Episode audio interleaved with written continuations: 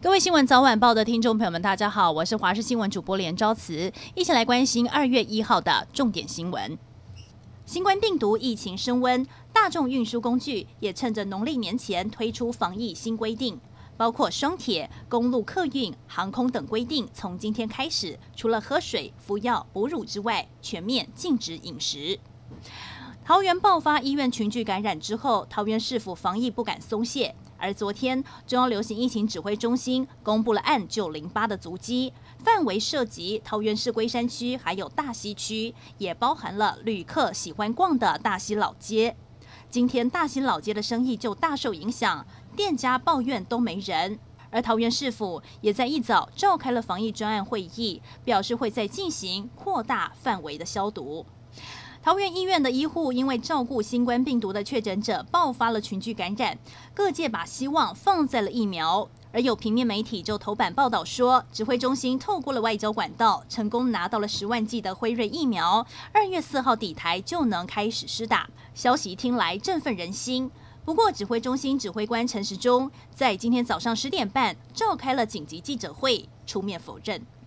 桃园平镇区的某间医院爆发了院内感染，除了第一时间消毒之外，昨天星期天趁着全院休诊，院方进行了每两个小时一次的消毒工作。今天各类门诊正常看诊，不过医院的气氛还是有些紧张。进出的民众全副武装，戴两层口罩和手套，酒精也是随身携带。而里头的医护人员也向我们透露，医院内一直都是高度警戒。目前防护装备都很齐全，医护间也都很注意，而院方今天也针对了周边持续消毒。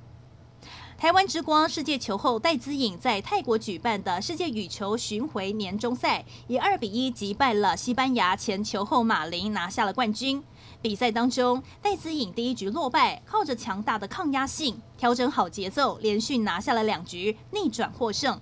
另外，在男双组的王齐麟和李洋也和印尼老将阿山苏提万激烈缠斗，拿下了两局，获得冠军。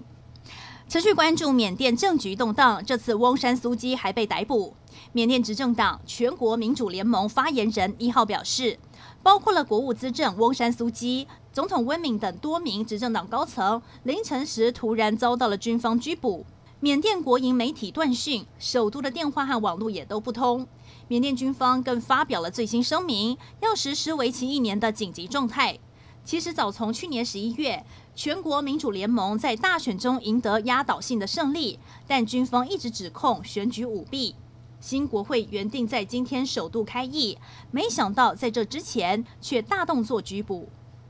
去年一度被保释又被还押的一传媒创办人黎智英，今天上午到香港终审法院应讯。黎智英之所以被还押，是因为去年他被保释之后，香港律政司马上提起了上诉，认为黎智英违反了国安法，除非法官相信他之后不会再犯，否则应该不准保释。终审法院就在一号再次审理这一起上诉案，可能成为黎智英能否重返自由的终局之战。